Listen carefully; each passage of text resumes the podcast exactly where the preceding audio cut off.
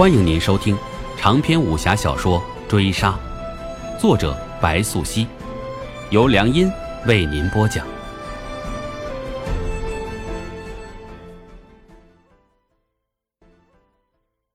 第二十八回，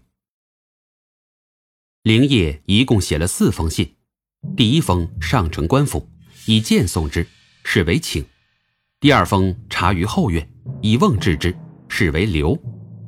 两封信件，前一封引官府来找，便于鱼目混珠。医馆毕竟是个好地方，三教九流流动性大。后一封确保官府人等滞留医馆，有意请君入瓮。他的确留下那瓮，邀请官府以物换物，兑现悬赏承诺。咱们是要按信上来办。少卿夜查无果，那武官邀文官堂中入席。寻过文官有商讨之意，我看有必要。若不按信上来办，恐那人也不会现身。咱们四方之内皆已布下天罗地网，这人是跑不了了。那文官话落，看过周遭人等，又道：“不过这坊内诸人，咱们还得请到堂中来，有备无患呢。”你说的在理。武官听罢，合手认同，即刻道。来人，请各位街坊都到医馆就坐。咱们今夜席上共饮一杯酒水，算府衙请的。夜长久，灵业是看着那二十贯悬赏放入瓮中的，一切都在他的掌控之中。他以席上垂手枕臂小憩，直到卯时钟声响起，他倏然睁眼，那利剑破空，穿越天地间第一道曙光。闪电般撞正大堂匾额之上，嗖的一声，伴随着冗长的钟声余韵，周遭便炸开了锅。快给我追！那武官舒弹起身，雷霆间人就已经冲出去。惊动文官招呼小兵数骑上梁取剑。也就是这个时机，灵业的身法如魅，在周遭不明的围观之中置换那望，易如反掌，侧无一算。直至这一切风云变幻，在午后的艳阳高照下逐渐平息，他又躺了下来，从瓮中取出那二十罐开元通宝，灵业已如愿，他问心无愧。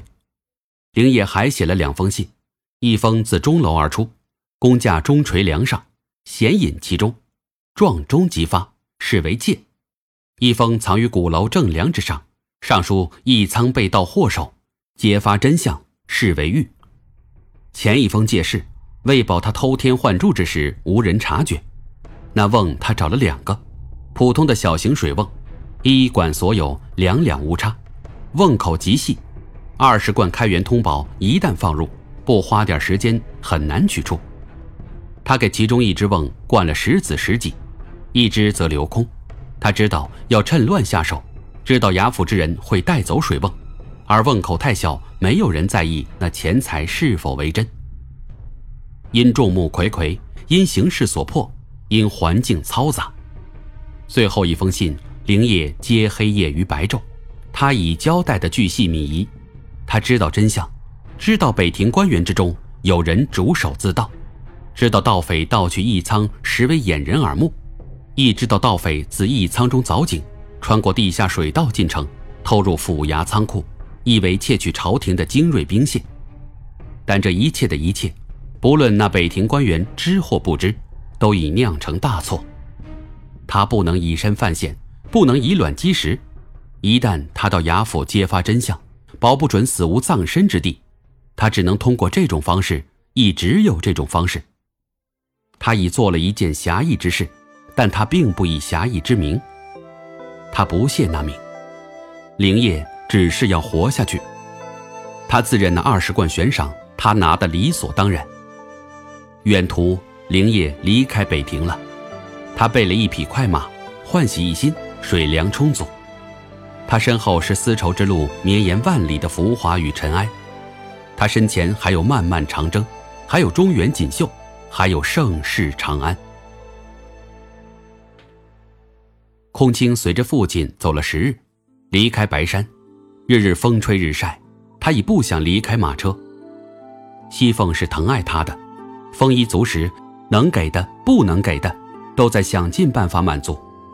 但他还没有接到过母亲接下来的命令，他还长在半夏手中，一旦有违，一旦反叛，半夏将会折磨乳母龙沙，折磨到他生不如死。可他不能有负龙沙，龙沙不是母亲，却如母亲。楼安国活了下来，北庭的军医是泽西最好的，节度使官邸好吃好住，恢复如初，唯独他将没有生育了。人身一旦残缺，心也难免残缺。楼安国受不了这残缺，即便下令杀了童优，也不能弥补他的痛苦。其实这世上已没有什么可以弥补他的痛苦了。鬼市，鬼市！楼安国这样喊，撕心裂肺。他需要一个借口得以宣泄他心中的痛苦。他离家的时候，父亲告诉他，鬼市可以委以重用。可以助他完成一切，他深信不疑。鬼市就立在门前，上一刻还不在，如今已立在门前。我要亲眼看到童优的尸首，我要亲眼看见。